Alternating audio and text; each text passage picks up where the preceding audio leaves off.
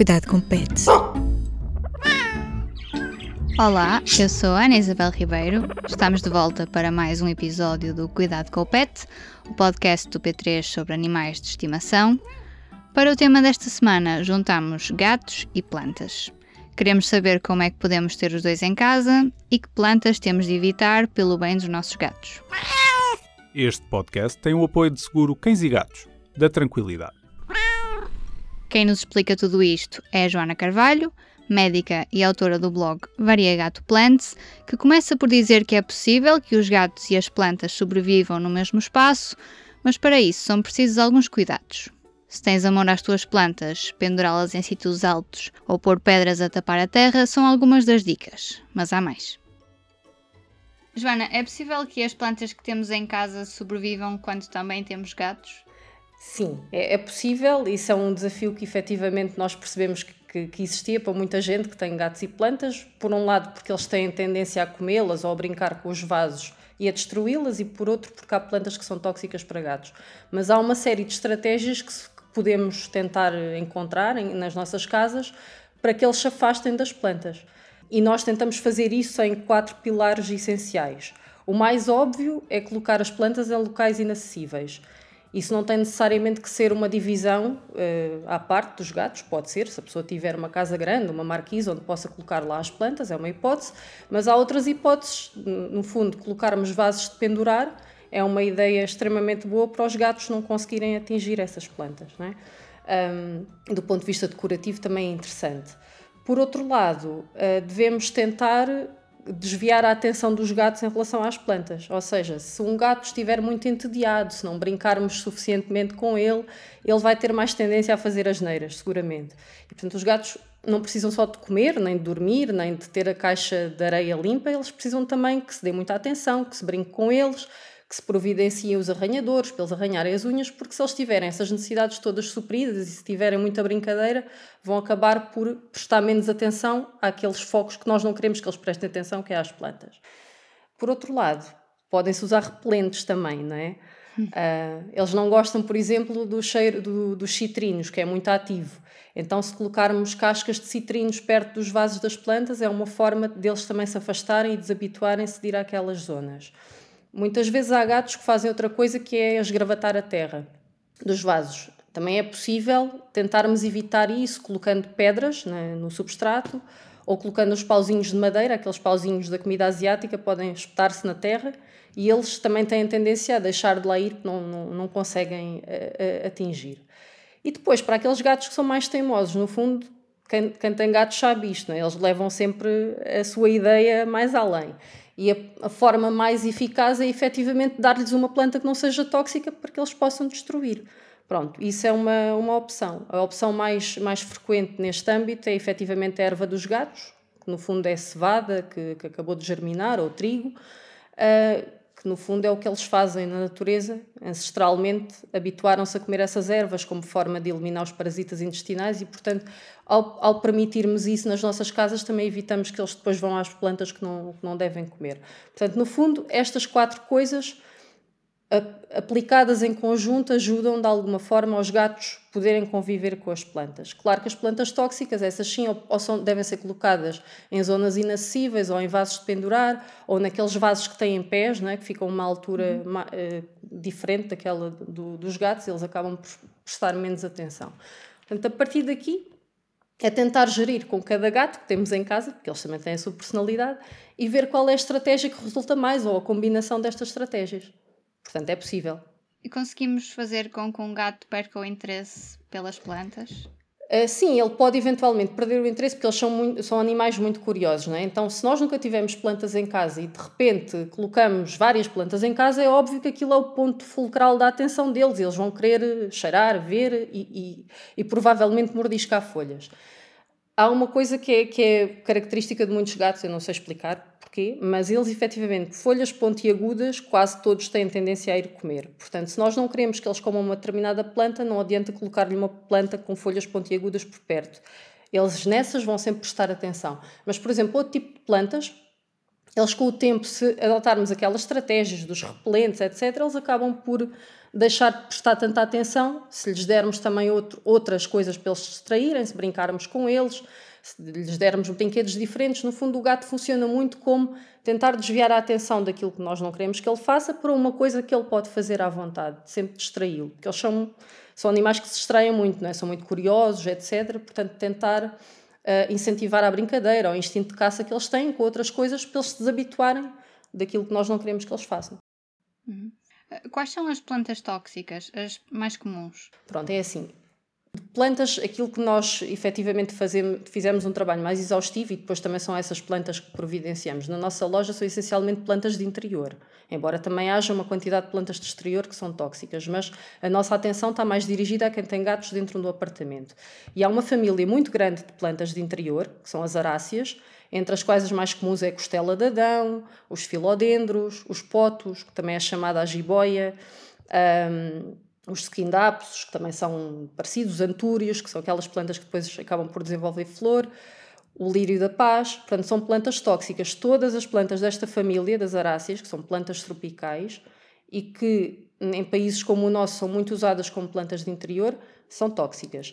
Uma também muito comum dessa família e que as pessoas muitas vezes têm em casa e é muito tóxica é a chamada Comigo Ninguém Pode, que é o nome habitual da planta, mas que não, não é o nome científico, é outro, é a Diefenbachia, mas, mas as pessoas conhecem por Comigo Ninguém Pode. E é uma planta, como é muito fácil de manter, é muito comum as pessoas terem, muitas vezes têm nas entradas dos prédios, nas escadas, uh, por motivos decorativos, e essa planta é bastante tóxica. Portanto, todas as plantas desta família são, são efetivamente tóxicas para a maioria dos animais, inclusivamente para os gatos, nomeadamente os lírios também. Depois, uh, há plantas que também são muito comuns em determinadas épocas do ano, que se vendem muito, como a, a estrela de Natal, que são as poinsettias, aquelas vermelhas uh, com uma cor muito viva. Essas também são extremamente tóxicas, os azevinhos também são. Uh, depois temos plantas de, outra, de, outras famílias e que também são usadas como plantas de interior ao, exterior, como o ficus que eu acabei de dizer, que é a árvore da borracha, uh, que é tóxica, o aloe vera também é, um, as begónias também são. Uh, os, aquelas plantas com flor, como as dálias, os jarros, também são tóxicas. Pronto. Há uma, uma lista muito exaustiva de plantas tóxicas para gatos. Nós, nós temos essa lista disponível no nosso site para depois as pessoas poderem consultar. Mas efetivamente, se quiserem ter uma forma fácil de, de fixar, plantas de interior, as aráceas, porque são plantas efetivamente quase toda a gente que tem plantas de interior tem aráceas, são plantas tóxicas. Depois aquelas comuns, como, como eu acabei de dizer, as begónias, os aloes veras, os crotons também são. Um, a dracaiana também é, a espada de São Jorge, embora sejam plantas que as pessoas gostam muito de ter, a espada de São Jorge é uma planta tóxica, mas também não desperta muito a atenção dos gatos, não é? Mas porque tem as folhas muito espessas, mas são plantas tóxicas, convém saber isso. As hortênsias, os jacintos, pronto. E depois também há plantas aromáticas que muitas vezes as pessoas têm, uh, como a camomila, o cebolinho, uh, a hortelã, também podem ser tóxicas para gatos. Uh, mas efetivamente a lista é exaustiva. E a salsa? A salsa, a salsa também é. Claro que o, o grau de toxicidade de, das plantas também é variável, não é? Há plantas que, se eles ingerirem pouco, podem ter efeitos desastrosos, com insuficiências renais e do fígado e etc. Enquanto que há outras que é uma toxicidade relativa, em que eles podem vomitar uma ou outra vez e não lhes acontece nada de especial. Mas é claro que, idealmente, não, não as devem ingerir. Uh, queria só dizer uma coisa em relação às plantas não tóxicas em que elas efetivamente não são tóxicas na maioria das vezes, mas há gatos que podem ser mais sensíveis e isso também lhes pode provocar problemas. Pegando aqui ainda na, nas plantas tóxicas, o que é que pode acontecer no melhor dos cenários e no pior dos cenários? Um se um gato ingerir. Exato.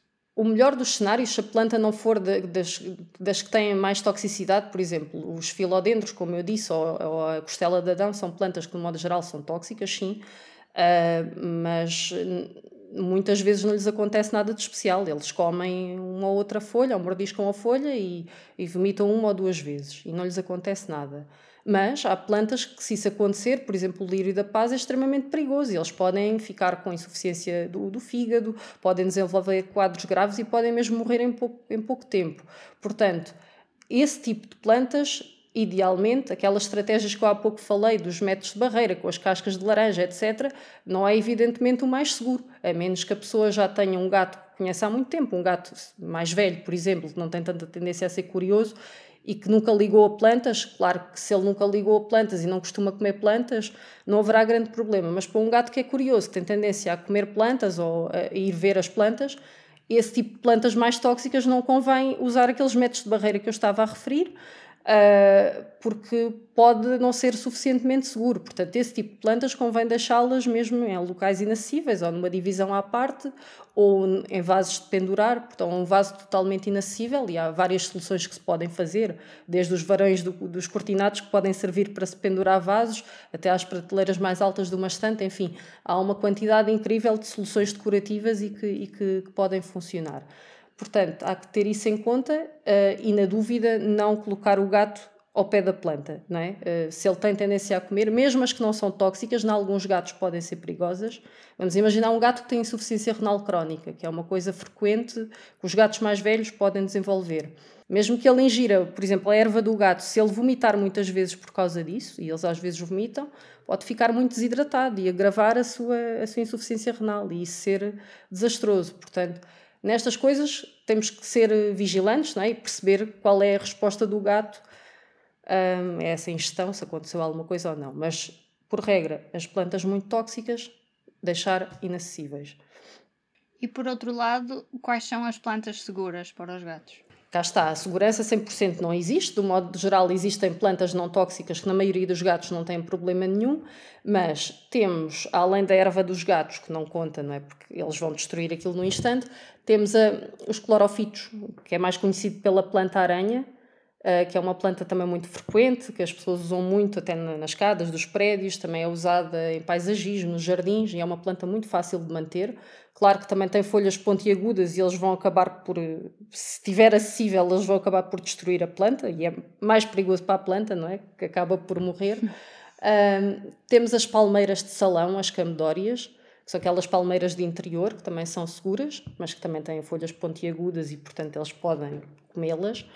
Um, temos as bananeiras, podem ser plantas de interior, em zonas que tenham luz suficiente numa casa, podem ser mantidas como plantas de interior e são muito interessantes e também não são tóxicas. Uh, temos as peperómias, que são parecidas às suculentas, mas não, não é bem uma suculenta. Uh, e a pília peperomioides, que é a chamada planta do dinheiro, que é uma planta que está muito na moda ultimamente, que tem assim umas folhas em forma de panqueca, que também não, não é tóxica para eles. Pronto, temos a, e, e depois temos uma grande família de plantas não tóxicas, mas paradoxalmente, são plantas muito mais difíceis de manter, que são a família das marantáceas, uh, que, que, existem as calateias nessa família e as marantas, que são plantas muito bonitas, com tropicais, com padrões de folhas incríveis, que não são tóxicas para animais, mas por outro lado dão dores de cabeça a quem gosta de cuidar de plantas, porque são assim um bocadinho mais divas do que as outras plantas, mas não são tóxicas, efetivamente. E há alguma planta que os gatos não gostem? setores de plástico? Bom, eu conheci um gato que até gostava da planta de plástico, portanto, isso varia muito de gato para gato. Um, mesmo dentro da, das plantas que são tóxicas, um, algumas provocam algumas reações desagradáveis a nível da língua, porque têm uh, agentes urticariformes, como, como as urtigas, por exemplo.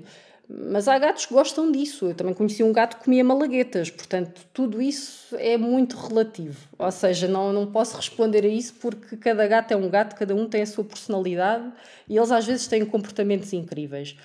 Portanto, não há nenhuma regra eh, que seja 100% igual para todos os gatos. O melhor que há a fazer é efetivamente o tutor do gato tentar conhecer o gato que tem em casa e ver qual é que é o comportamento dele e como é que ele se adapta. Mas isto não é impossível, ou seja, podemos passar de um gato que tinha uma aptidão enorme para fazer as neiras com as plantas para um gato que depois deixou de ligar às plantas se adotarmos algumas estratégias de forma progressiva. Eles depois deixam com o tempo de ligar e à medida que são mais velhos também são menos brincalhões e deixam de, pronto, de ser tão traquinas nessas coisas.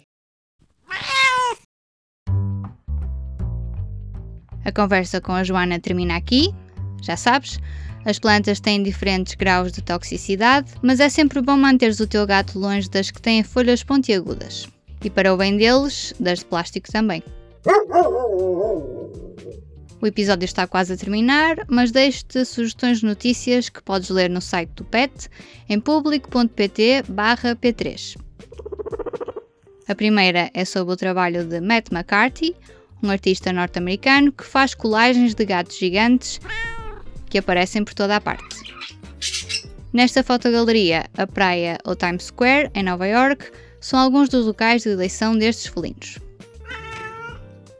Para terminar, fica com a história de uma equipa de veterinários na Grécia que está a tentar salvar uma cria de tigre branco abandonada no caixote lixo de um jardim zoológico em Atenas. O podcast Cuidado com o Pet fica por aqui.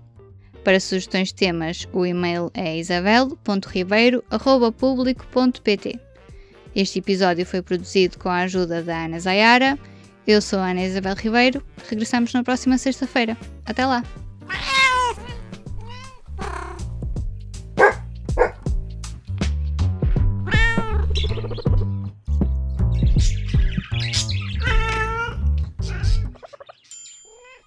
O público fica no ouvido.